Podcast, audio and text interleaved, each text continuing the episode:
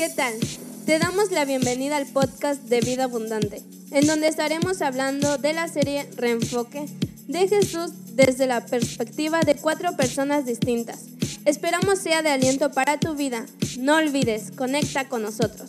Y muchas bendiciones, Vida Abundante, allí en Poza Rica, allí en las instalaciones de Casa Hogar. Un saludo Realmente me siento muy contento, muy agradecido por la invitación que nos da de participar en esta nueva serie de reenfoque. Este es el primero de cuatro temas que estarán dándose a lo largo de las semanas y yo te invito para que no te pierdas ninguno de ellos. Y hoy queremos iniciar, si les parece bien, con cuál es, cuál es la perspectiva de Mateo sobre Jesús. Y vamos a orar a Dios y vamos a darle gracias por la oportunidad y por el privilegio que nos da y que esta palabra pueda ser de mucha bendición y de mucho entendimiento para nuestras vidas. Oremos, Padre, oramos en el nombre de Jesús y nos ponemos en tus manos, que tu Espíritu Santo sea el que nos dirija adecuadamente y nos permita esta noche poder aprender juntos de tu palabra, que sean tus palabras a través de nuestras vidas y que podamos ser de bendición a todos los que nos escuchan, todos los que están viéndonos todos los que están en sus hogares, en medio de esta pandemia, en medio de esta situación, Señor, de confinamiento donde nos hemos, eh, nos han puesto, donde hemos tenido que estar por cuestiones de salud, que tu nombre sea glorificado y que tu bendición, Señor, repose en cada uno de nosotros, dándonos esa paz que sobrepasa todo entendimiento y que nos ayuda, sin lugar a dudas, que nos ayuda a poder afrontar adecuadamente esta crisis sanitaria que estamos enfrentando. En el nombre maravilloso de Jesús oramos y te damos gracias. Amén y amén. Bien, pues aquí estamos y yo voy a platicar con ustedes acerca de cuál es la perspectiva de Mateo sobre Jesús. Y yo quiero que usted considere y piense cuál es la, la capacidad del pueblo de Israel, esa capacidad que ellos tienen de verificar la descendencia desde estos días hasta remontarse a la creación misma de Adán y de Eva. Hasta allá ellos tienen esa capacidad. Literalmente son ellos el pueblo más antiguo de la tierra y a diferencia de nosotros como mexicanos, que podemos remontar nuestros orígenes a unos 200 años, ¿verdad? En esta era, este, ellos tienen esa capacidad de ver de dónde ellos provienen hasta Adán. Entonces, para el judío promedio, la mejor manera de validar su, de validar a una persona eh, en Israel y las credenciales que esta persona tenía para heredar o un puesto o una, o una situación de privilegio era a través de su descendencia, es decir, a través de su genealogía. Y esto es precisamente lo que hace Mateo. Nos describe un, eh, en primerísimo lugar, la descendencia de Jesús, el Cristo, para asentar las bases de su relato, ¿verdad? Pone este, este, uh, esta base necesaria para poner el nombre y el apellido de Jesús. Y a través de esta palabra profética que a través de los miles de años se fue dando y se fue acumulando en lo que nosotros conocemos como el Antiguo Testamento, eh, y hay que recordar que Mateo era un judío, un judío devoto, un judío que esperaba ansiosamente la venida prometida del Mesías, es decir, del Cristo. Mateo, entonces, eh, para que él pueda comprobar y verificar la obra de Jesús, eh, Mateo hace referencia a un dicho y él dice, cuando escribe algo o da a entender algo de Jesús, Mateo dice,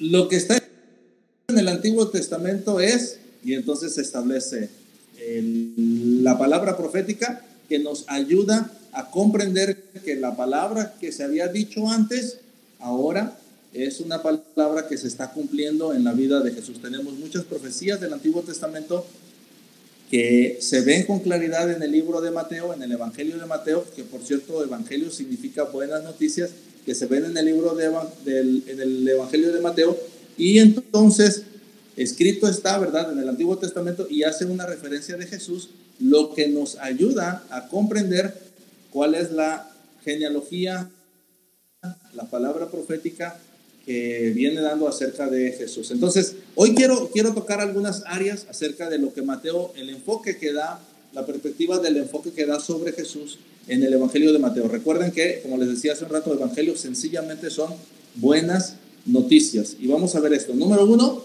vamos a ver Jesús es el rey legítimo, ¿verdad? Eso es lo primero. Y esto nos nos los enseña Mateo en la genealogía. Hay que recordar que la genealogía de Jesús eh, se establece desde Abraham hasta David, de David hasta la deportación de Babilonia y de la deportación de Babilonia hasta el Cristo. Cada uno son 14, 14 personas que están allí que representan la genealogía. Con esto Mateo certifica que Jesús es el Cristo, el, el heredero legítimo del trono de David y el Mesías prometido. Es decir, que Jesús el Cristo era legalmente el rey de Israel. Los reyes de Oriente, Mateo nos enseña que los reyes de Oriente, al venir también, certifican esta realidad, pues preguntan, ¿dónde ha nacido el rey de los judíos? De esa manera Mateo nos, nos enseña con claridad que era lo que nos está diciendo él, que Jesús es el rey, a través de la genealogía y a través de los eh, magos o los reyes de Oriente. Lo segundo que Mateo nos enseña es que Jesús está por encima de la tentación. Han de recordar que después de que Jesús se bautiza, es llevado por el Espíritu al desierto y allá en el desierto el tentador lo tienta. Lo tienta y yo creo que lo, lo hace para ver si verdaderamente Jesús era quien decían las personas que él era, para certificar verdaderamente si Jesús era el Hijo de Dios, si Jesús era el Mesías, porque antes de esos 30 años Jesús no había hecho nada, no, no se, había, se había mantenido él tranquilo, a la sombra, como que no se daba a conocer. Entonces, la realidad es que el enemigo viene y se pone allí a tentarlo y Jesús nos enseña que Él está por encima de la tentación. Tercero, también Mateo nos enseña que Jesús es sabio. Muy, muy sabio. Nunca antes, dura, nunca antes, durante y después de Jesús ha sido tan poderoso en la palabra. Jesús eh, nos enseña a través de la palabra verdades profundas y verdades tan sencillas a través de las parábolas y también reinterpreta la ley que Dios había dado en el Antiguo Testamento y que los fariseos habían reinterpretado de manera equivocada. Entonces Jesús reinterpreta la ley y antes de Jesús verdaderamente nadie, durante, durante la vida de Jesús nadie y después de la vida de Jesús nadie ha sido tan sabio. Y Mateo nos, nos transmite esa sabiduría que Jesús nos enseña. número cuatro, Jesús es sanador también de enfermedades. Mateo quiere que nosotros podamos reenfocarnos y que veamos a Jesús como el sanador de enfermedades. Leprosos, gente con fiebre, paralíticos, ciegos, sordos, mudos, todos los que creyeron en Jesús y vinieron a Él para sanidad, absolutamente todos fueron sanos. Ese es el poder increíble de Jesús. Yo te voy a decir algo esta noche. No hay enfermedad que Jesús no pueda sanar. No hay enfermedad que hoy en día Jesús no pueda sanar, porque Jesús sigue siendo el sanador de enfermedades. Número 5. Jesús es Señor. Jesús es, es amo también. ¿De qué? sobre las tormentas, Jesús es amo sobre las olas, Jesús, Jesús demuestra que ah, los vientos le obedecen, las tormentas se calman y aún Jesús camina sobre los elementos como son eh, las aguas, porque Jesús es Señor y Mateo quiere que tú y yo podamos tener una perspectiva muy clara acerca de que Jesús es Señor, es decir, Jesús es el amo, Jesús es la persona que está por encima de los elementos. También Mateo en esta misma línea nos enseña que Jesús es libertador.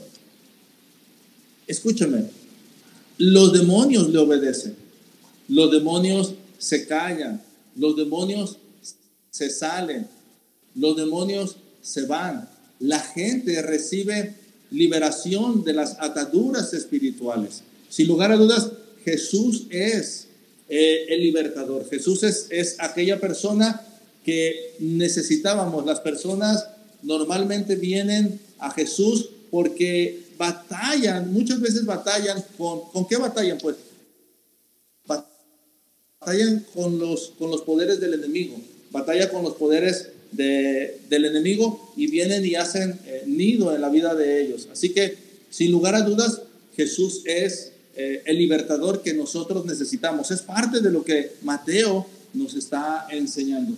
Y entonces eh, podemos también determinar que, bueno, les hago una, una recopilación aquí, que Jesús es rey, Jesús está por encima de la tentación, Jesús es, sabio, Jesús es sanador de enfermedades, Jesús es Señor y amo, y Jesús es libertador. Gracias. Bien, perdón. Y luego entonces eh, tenemos la número 6 acá, aquí. Y tenemos a un Mateo que nos está enseñando con toda claridad que Jesús es obrador de milagros. Y entonces vemos que, que Jesús obra milagros. porque es un milagro? Un milagro es algo que está por encima o que rompe las leyes naturales. El obrador de milagros, Jesús como obrador de milagros, eh, tiene eh, allí a, a, mucha gente, cinco mil personas que están hambrientas y Jesús les provee esa alimentación. Y luego entonces en otra ocasión Jesús tiene como a cuatro mil personas y Jesús también provee la alimentación para esas personas. Entonces tenemos esos milagros que rompen las leyes naturales eh, y entonces Jesús nos, nos muestra con toda claridad que Él es un obrador de milagros. Mateo desea que tú y yo podamos ver y que podamos saber que Jesús es un obrador de milagros. Número 8, algo que Mateo nos enseña es que Jesús es un profeta. Y aquí quiero detenerme un pequeño rato. Jesús es un profeta. Él predice su propio sufrimiento, predice su muerte, predice su resurrección. Y así como Él lo predice, así sucede. En el capítulo 24 y 25, Jesús enseña acerca de la destrucción del templo, algo que iba a ser en lo futuro, en el año 70 después de Cristo. Y Jesús lo predice con, con, tal, con tal perfección que llega a suceder así como Él lo dice. Pero también Jesús va más allá y establece las señales del fin del tiempo. En Mateo capítulo 24 ustedes pueden ver cómo Mateo refleja lo que Jesús nos enseña acerca de las señales del fin. Y luego entonces Jesús termina con su venida o con su regreso. Ahora, yo te digo, si Jesús profetizó su, su sufrimiento y él sufrió, si Jesús profetizó su muerte y murió, si Jesús profetizó su resurrección y resucitó, si Jesús profetizó la destrucción del templo y sucedió, déjame decirte que las señales que él profetizó, que serían para el fin del mundo, también van a suceder. Y luego entonces, la venida que él hará también va a suceder, porque si él ya ha cumplido lo pasado, cumplirá lo que vendrá. Ahora, esto nos mete en un gran, gran dilema, un gran dilema. ¿Por qué? Porque la iglesia hoy en día está acostumbrada a estar pensando en el futuro. Jesús ya va a venir, Jesús me va a rescatar, Jesús viene por su iglesia y entonces la iglesia entra en un conformismo. Nos sentamos cómodamente en nuestros trabajos, nos sentamos cómodamente en nuestros laureles esperando que Cristo venga. Y muchas veces la sociedad ha señalado a la iglesia como un grupo de personas que son verdaderamente, eh, ¿cómo le podría llamar sin ofendernos a nosotros mismos? Somos de repente un grupo de personas que sencillamente no nos preocupamos por el bienestar de la sociedad. Ahora, allá en, en vida abundante, sin lugar a dudas, en vida abundante, son personas que marcan la diferencia. Son personas que están haciendo algo y que la sociedad reconoce que están haciendo algo. Pero la mayoría de las iglesias, en honor a la verdad, no están haciendo nada. Literalmente no están haciendo nada. Están encerradas en sus cuatro paredes, sencillamente esperando pasar el tiempo hasta que Cristo venga. Y eso no está bien. Porque entonces Jesús en el capítulo 25 de Mateo nos da tres parábolas que deberían de llamar poderosamente nuestra atención. Jesús nos dice en parábolas que hay un siervo fiel y prudente. Si hay un siervo fiel y prudente al que su amo lo dejó encargado mientras el, el amo salía. Cuando él regrese, si lo encuentra siendo fiel y prudente, le va a dar todas las cosas, lo va a poner a cargo de todo. Pero si lo encuentra negligentemente haciendo uso de las cosas o de los siervos sin, este, sin estar activo, trabajando como debería de hacerlo, simplemente ese siervo va a ser puesto a un lado, dice Jesús. Y eso lo encuentra usted en Mateo 24. En Mateo 25, Jesús da otra parábola, la de las diez vírgenes, cinco prudentes, cinco insensatas, y con ello nos enseña que debemos de estar preparados, trabajando. Luego entonces viene una tercera parábola, la parábola de los talentos. Y en esa parábola de los talentos se entregan a las personas un talento, tres talentos, cinco talentos. Y entonces el, dueño del dinero se va a un viaje lejos y al regreso él espera recibir eh, las regalías de los talentos que ha puesto en las manos de las personas, de sus obreros. ¿Sabe? Las, el siervo, las vírgenes prudentes y los talentos, los de tres y los de cinco, representan la iglesia. La iglesia tiene que salir de sus cuatro paredes, tiene que incidir más en medio de su sociedad, tiene que comenzar a mostrar que el reino de los cielos tiene principios que son vigentes no solo para la iglesia, sino que son vigentes también para la sociedad hoy en día. Tiene que comenzar a enseñar estos principios. No importa que Jesús haya dicho que Él va a venir por su iglesia. Hoy es el día en que debemos esperar a Jesús. Pero si Jesús nos permite un día más, el día de mañana, ese día de mañana debemos de seguir transmitiendo los principios del reino a la sociedad que le hace falta. Nosotros debemos de estar conscientes que somos sal y luz en medio de esta sociedad. Que somos cabeza y no cola. Hoy pareciéramos que somos más cola que cabeza. Y necesitamos realmente retomar el lugar de ser personas incidentes. Mire, Jesús va a venir por una iglesia. Eso es una realidad. Pero una iglesia que esté trabajando. Va a venir por una iglesia que verdaderamente esté trabajando. Ahora, voy terminando acá con dos, dos puntos más. Jesús es sumo sacerdote. Mateo nos muestra que Jesús es un sumo sacerdote que ofrece su sangre, que a través de esa sangre tenemos un nuevo pacto, que no solamente es Israel, sino que incluye todas las naciones.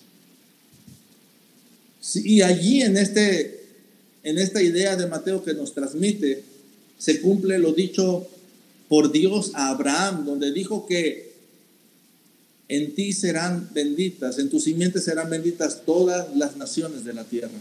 Jesús establece un nuevo pacto y en ese nuevo pacto estamos tú y yo. En ese nuevo pacto estamos tú y yo creyéndole a Dios por ese nuevo sumo sacerdote y, y acercándonos con confianza al trono. El enfoque de Mateo termina con Jesús como rey al resucitar Jesús, es ahora rey del universo, no solo de la nación de Israel. Jesús dice, cuando él ya ha resucitado y hablando con los discípulos antes de ascender al cielo, dice, toda autoridad me ha sido dada en el cielo y en la tierra. ¿Se acuerda cómo iniciamos? Iniciamos con un Jesús rey que es rey por línea directa, genealógicamente, nacido de Abraham, nacido de David, descendiente de ellos, con el derecho al trono. Ese es el rey, el rey natural que ha nacido. El diablo quiso engañarlo. Le ofreció todos los reinos de la tierra, pero tú no puedes dar lo que no es tuyo.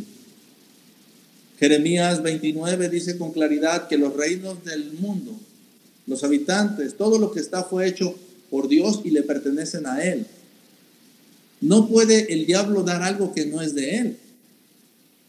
Pero cuando Jesús resucita, cuando Jesús se levanta de entre los muertos, Él dice, toda autoridad me ha sido dada en el cielo y en la tierra.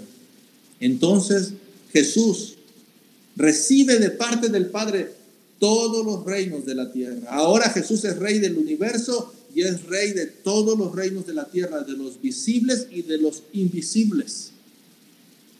Sean tronos, sean potestades, sean gobernadores de las tinieblas, todo se doblará, toda, toda rodilla se doblará delante de Jesús como rey.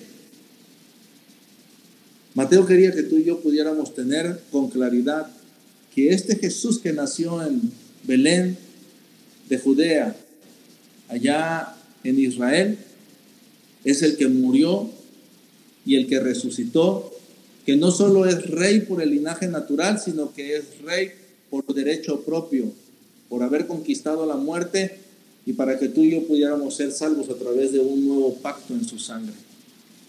Así que aquí estamos en esta, en esta hora. La perspectiva de Mateo es bastante amplia, pero nos muestra la vida y obra de Jesús, quien es el Rey de Reyes y Señor de Señores, a través de quien tenemos perdón de pecados y salvación. Y tú esta noche puedes recibirle a Él. Tú esta noche puedes adorarle a Él.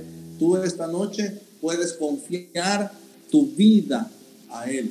Porque sin lugar a dudas, él tiene cuidado tuyo. Él declaró, vengan a mí todos los que están trabajados y cansados, y yo los haré descansar. Qué privilegio y qué enorme bendición tenemos en creer en Jesús como el Rey del universo, el Rey de nuestras vidas, el Rey que nos da acceso y nos llevará un día a su presencia, pero el Rey que quiere que trabajemos entre tanto que no lleguemos a su presencia. Entre tanto que no venga por su iglesia, ese rey quiere que tú y yo hagamos obra, que hagamos obra en el nombre de Jesús. Vamos a orar al Señor. Vamos a orar en esta hora y vamos a pedirle a Dios que nos ayude a poder entender con claridad la perspectiva tan linda que Mateo nos ofrece acerca de Jesús, el Cristo, el Mesías, el Hijo del Dios viviente. Oremos, Padre, en el nombre de Jesús, gracias. Gracias, Señor, por el Evangelio de Mateo, las buenas noticias que Mateo nos, nos muestra, nos enseña. Gracias por permitirnos estar hoy aquí analizando, pensando y teniendo, Señor, en la mente que tú eres el Rey de Reyes y Señor de Señores, que toda autoridad te ha sido dada en el cielo y en la tierra. Señor, permítenos cumplir tu misión, permítenos trabajar, permítenos continuar la obra aquí en la tierra, en el nombre maravilloso de Jesús. Te damos gracias, te creemos, confiamos en ti y sabemos que tú eres nuestro Mesías, nuestro Salvador, el Salvador del mundo. Gracias, Padre, por enviar a Jesús tu Hijo a morir por nosotros y por nuestros pecados. En el nombre de Jesús. Amén y amén.